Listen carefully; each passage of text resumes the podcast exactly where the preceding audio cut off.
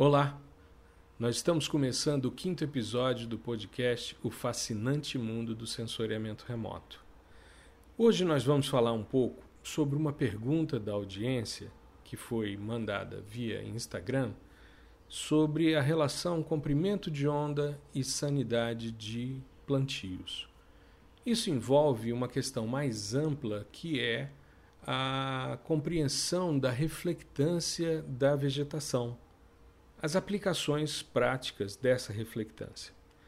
E para isso, então, é importante que a gente tenha uma compreensão de como funciona o comportamento espectral da vegetação. Quando a gente fala de espectroscopia, que são estudos de espectros né, de reflectância, na maioria das vezes, nós estamos avaliando como é que o alvo reflete a luz que está incidindo sobre ele. Se eu jogar uma luz sobre uma folha, sobre um arbusto, uma árvore, eles vão tender a ter um comportamento espectral característico. Isso é o que individualiza os alvos de superfície. É como se fosse a impressão digital desse alvo. Então vamos entender o seguinte: uma vegetação ela começa no visível com uma absorção na região do azul, depois um pico no verde, absorve no vermelho, sobe para o infravermelho próximo. Aparecem duas pequenas absorções decorrentes da presença de água e depois vem duas outras feições maiores no infravermelho de ondas curtas. Então a gente consegue separar o nosso espectro de reflectância de vegetação em três grandes regiões: visível, e infravermelho próximo, onde temos as feições decorrentes da fotossíntese. Depois a gente vai para o infravermelho próximo ainda com feições decorrentes do conteúdo de água que está nas células das folhas e mais à frente no infravermelho de ondas curtas nós temos as feições decorrentes da água livre na planta. Então, é interessante a gente compreender o espectro, porque como eu já falei em episódios anteriores, Quanto mais você compreende como o seu alvo reflete, mais independente você se torna na análise do seu alvo. E no caso da vegetação, quando a vegetação vai secando, essas feições decorrentes da fotossíntese vão desaparecendo. Eu tenho uma absorção no azul, um pico no verde, depois uma absorção no vermelho. Há uma tendência de, ao sumirem, ao serem obliteradas, é esse pico do verde ir se deslocando para o amarelo, para o vermelho e para o marrom. Não é isso que a gente vê quando uma folha vai secando? Então, esse tipo de compreensão nos permite avaliar essa sanidade dos plantios que o nosso amigo perguntou. Normalmente, quando você tem alguma doença associada à sua planta, você tem manchas na folha que vão mudar o comportamento espectral. Você tem uma perda de atividade fotossintética, você tem uma perda de vigor, né? e com isso você acaba mudando o espectro. Então, essa relação ela é extremamente importante. Pode ser que uma doença venha a desidratar a planta, então os conteúdos de água, tanto na estrutura celular como água livre, começam a sumir, assim como quando a vegetação vai secando. Então a gente vai tendo uma possibilidade de investigação. Vamos falar um pouquinho sobre é, algumas rupturas paradigmáticas, né, algumas mudanças de forma de pensar a vegetação no sensoriamento remoto que foram surgindo ao longo do tempo. Eu diria que um, um marco importante foi o sensoriamento remoto hiperespectral. Essa área do conhecimento hiperespectral ele permite que, como você tem centenas de imagens, você consiga ver o valor de reflectância em cada imagem e consiga construir o espectro do seu pixel. Então, ele é uma forma de você fazer uma espectroscopia, ou seja, um estudo do espectro a partir do imageamento. Por isso que ele é chamado também de espectroscopia de imageamento. Pois bem, então, se eu pego um pixel de vegetação sadia, eu tenho um comportamento típico da vegetação nesse pixel. Já se essa vegetação estiver com algum tipo de fitopatologia, é, né, ele já começa a apresentar variações. Se ela estiver envelhecendo, idem. Se ela estiver perdendo umidade, idem. Então, é uma possibilidade de você espacializar os diferentes tipos de relações. É, uma outra questão que eu acho que foi bastante interessante foram os hiperespaciais, porque você começou a poder investigar a dinâmica fotossintética em ambientes pequenos. Às vezes, estudar o indivíduo.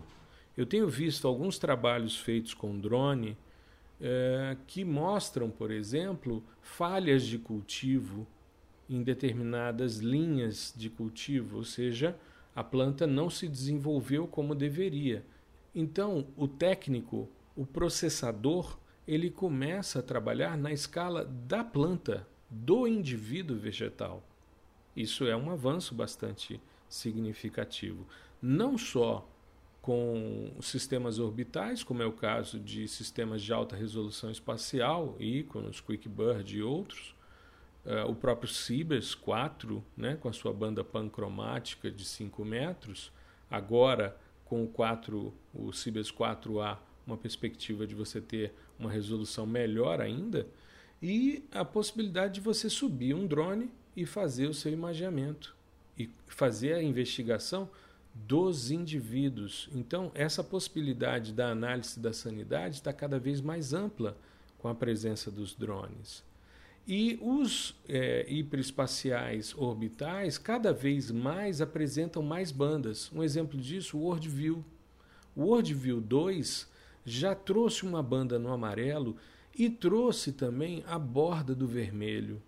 Essa borda do vermelho é uma relação entre a feição espectral na região do vermelho e a subida para o infravermelho próximo, ou seja, seria o final da região do vermelho. E ela é extremamente importante para você entender a dinâmica da vegetação. Não é à toa que sensores como o Sentinel-2 têm várias bandas nessa região do espectro para você conseguir visualizar. E além disso, o WorldView 2 traz uma banda no amarelo, porque a vegetação quando vai adoecendo, ou vai envelhecendo, ou vai uh, perdendo atividade fotossintética, ela vai ficando amarelada. Então existe uma banda no verde, uma banda no vermelho, e a gente precisa ver esse intermédio, né? essa possibilidade, essa faixa intermediária que seria o amarelo. Então é uma possibilidade bastante interessante em termos de avanço. Uma outra possibilidade que eu chamo sempre atenção são as séries temporais. Existem portais hoje que disponibilizam dados é, multitemporais e que trazem o, as assinaturas temporais dos alvos. É muito comum você pegar um pixel de uma área que era uma floresta, ela passa por um corte raso, perde biomassa e depois se estabelece em ciclos de cultura. Então você começa a ver, em termos de vegetação, como essa dinâmica. Isso é extremamente importante. Da mesma forma, se você tiver uma queimada, você vê uma redução nessa vegetação por um tempo e com isso você começa a investigar né, os eventos que ocorreram ao longo do período. Então as séries temporais elas são extremamente importantes nessa análise. Uma outra possibilidade é o infravermelho termal para você também verificar né, um estresse térmico que possa estar acontecendo na sua área de vegetação. Então, é, e isso são sistemas sensores cada vez mais disponíveis é, de forma gratuita aos usuários. Então, é extremamente importante a gente ter essa compreensão de como a coisa está avançando ao longo do tempo. Pois bem, uma outra perspectiva que eu acho que é importante da gente falar é sobre as potencialidades que existem nesses estudos de vegetação.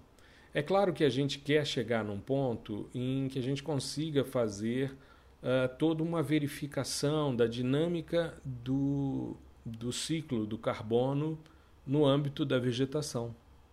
Né? A gente tem uh, uma disponibilidade muito grande de informações e cada vez mais a gente está avançando nesse sentido. Mas é importante a gente entender que as espécies também se diferenciam em função de seus espectros. Então, é comum você encontrar na literatura estudos de diferenciação de espécies né, com a utilização de sensoriamento remoto. Isso não é novo, mas é bastante interessante. E eu me recordo, há alguns anos atrás, eu dando aula num curso de especialização em geoprocessamento, nós tínhamos uma quantidade grande de bolsas é, por causa de um convênio que nós tínhamos com as Forças Armadas. É, nós tínhamos uma quantidade muito grande de militares fazendo o curso de é, geoprocessamento.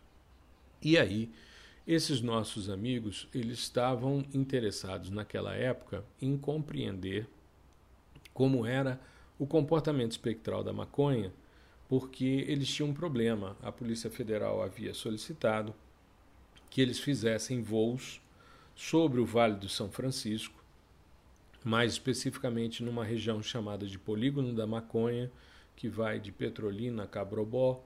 E ali, em Pernambuco, a gente vai tendo no próprio rio as ilhas. Os indivíduos plantam a maconha dentro da ilha e fazem um corredor de vegetação em volta. Então você de lado você não vê o plantio. De cima era complicado porque se fosse helicóptero, né, as pessoas atiravam. Então eles queriam fazer essa investigação por satélite ou algo que fosse mais é, elevado né, do que, por exemplo, um helicóptero para poder fazer esse tipo de leitura. Um avião mais é, fim de troposfera ou mesmo estratosférico ou até a plataforma orbital, né, o satélite. E aí era importante entender como era o comportamento espectral e fazer essa diferenciação. Porque é possível? Claro que é. Então você faria todo o mapeamento e iria eh, trabalhar as questões né, a partir dessa análise. Pois bem, então para isso é importante que a gente tenha uma compreensão de como funcionam o verdor, a umidade e a senescência. O verdor, ele por definição seria o quão fotossinteticamente ativo é uma vegetação, ou seja, quão vigorosa ela está, quão disponível ela está para realizar os seus processos biofísicos. A umidade é a quantidade de água que você tem disponível dentro da planta, para que ela possa né, desenvolver também as suas atividades. E a senescência é um processo de envelhecimento. Então, existem índices espectrais, e os índices nada mais são do que medições de feições de absorção, ou de comportamentos de espectros. Veja, quando eu falo, por exemplo, de verdor, um dos índices mais usuais em sensoriamento remoto para esse tipo de análise é o NDVI, é o índice de vegetação por diferença normalizada. O que, que ele faz? Ele mede a absorção do vermelho em relação à subida no infravermelho próximo. Quando essa absorção vai diminuindo, esse índice tende a zero. Se esse valor no vermelho é mais alto do que do infravermelho próximo, os valores são negativos não é uma área de vegetação fotossinteticamente ativa. Então você mede essa profundidade de feição.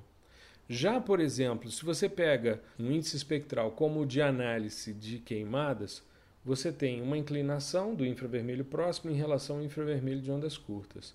Ou seja, quando a vegetação queima, o infravermelho próximo diminui o seu valor de reflectância e o infravermelho de ondas curtas aumenta.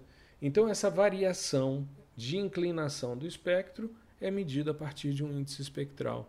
É isso que esses índices fazem. E compreendê-los é fundamental para a gente poder é, se apropriar dessas informações. Por que, que eu falo disso? Não só a questão da diferenciação de cultivo, mas a possibilidade espectral da investigação de sanidade, como perguntou a audiência no, no Instagram, essa possibilidade é vista a partir do comportamento espectral. Então, eu tenho um comportamento de vegetação sadia, um comportamento de uma vegetação que está passando por uma doença. Isso daí tem alterações. Então, a compreensão desses espectros me permite o desenvolvimento de índices. Uma coisa que eu tenho trabalhado nos últimos anos e tem me chamado muita atenção é a necessidade da gente fazer uma engenharia reversa para a gente entender a disponibilidade de biomassa para queimar e também a severidade dos incêndios florestais. Eu tive agora no final de 2019 em Campo Grande, participando do Wildfire 2019, que foi um evento mundial sobre essas questões de incêndios florestais. E o que, que eu pude perceber? Boa parte da discussão é a eficiência no apagar o incêndio. E eu vejo que o mais importante seria a gente compreender a dinâmica do espaço para que a gente possa se antecipar e evitar o desastre. Não é assim que a gente trabalha em análise de risco? A gente entende a vulnerabilidade do sistema e se antecipa, porque a análise de risco, o risco é a probabilidade de uma área que é sensível transformar-se num, num acidente. E o incêndio florestal ele gera sérios problemas. A gente acompanhou agora, vem acompanhando desde setembro, os incêndios na Austrália. Nós vimos os impactos dos incêndios florestais no Brasil, queimadas na Amazônia e na região da Tríplice Fronteira, gerando é, uma nuvem de particulados muito intensa que transformou São Paulo numa noite no meio de uma tarde. Então, esse tipo de reflexão é importante da gente fazer para a gente se antecipar. Eu, particularmente, venho trabalhando, eu estou desenvolvendo vários estudos com os meus alunos para fazer essa engenharia reversa. Ou seja, você pega as séries históricas e verifica quando é que ocorreram os grandes incêndios. Numa determinada área, por exemplo, de cerrado, uma unidade de conservação que você tenha mais controle. E a partir daí, você analisa como é o componente de verdor, de umidade, de senescência dessa área, e com essa compreensão, você começa a buscar áreas que tenham comportamentos similares para que você possa se antecipar e avaliar essas áreas. E se tiver disponibilidade de biomassa, fazer o manejo integrado do fogo para evitar o incêndio. Né? Ou seja, você coloca fogo, você se antecipa, diminui essa disponibilidade de biomassa. Então, quando ocorrer uma queimada, ela não perde o seu controle e vira um incêndio. Né? Então, esse tipo de coisa eu acho que é importante a gente pensar. É a gente fazer a utilização de sensoriamento remoto, de índices espectrais e se antecipar eu acho que é para isso que a gente deve é, conduzir os nossos estudos. Recentemente, é, nós fizemos um, um trabalho é, avaliando os incêndios florestais que ocorreram em, em, Braga em 2017 em Portugal. Foi o segundo grande incêndio de 2017. Eu já mostrei isso em alguns posts. Mas o que, que a gente fez? A gente analisou a área que queimou e a área que não queimou. E aí a gente foi entender quais eram as variáveis. O verdor era muito alto nas duas. A umidade, a área que queimou era um pouco mais seca e ela era um pouco mais velha do que a área que não queimou. Então, quando você avalia os três componentes juntos, né, numa composição colorida, onde você coloca no verde o verdor, você coloca a senescência no vermelho e no azul você coloca a umidade, você consegue identificar quais são as áreas que têm condições é, mais favoráveis a queimar, a maior disponibilidade, ou seja, áreas com menor verdor, com menor umidade, com mais senescência, você consegue é, verificar que aquelas áreas coincidem com os polígonos dos incêndios. É para lá que o fogo caminha. Então, eu acho que a coisa deve caminhar dessa maneira. Eu agradeço a minha audiência, né, em especial esse amigo que mandou essa solicitação de tema sobre a relação do comprimento de onda e a sanidade de plantios, porque isso nos permite avaliar de forma mais ampla a questão da vegetação. Não só a diferenciação de cultivos, não só a investigação espectral da sanidade desses cultivos, mas também disponibilidade de biomassa, severidade de queimadas, enfim, coisas que são importantes nessa análise. Tá legal? Eu espero que você tenha gostado do nosso podcast de hoje. Uh, Qualquer dúvida ou comentário, me manda um e-mail, gmbaptista.gmail.com e é, esse episódio, assim como os anteriores, também estará disponível no nosso canal no YouTube, como um vídeo podcast. Eu nem sei se isso existe, mas a gente está, de certa forma, disponibilizando concomitantemente o podcast e o vídeo com a gravação do podcast. Tá legal? Um grande abraço, uma boa semana tudo de bom.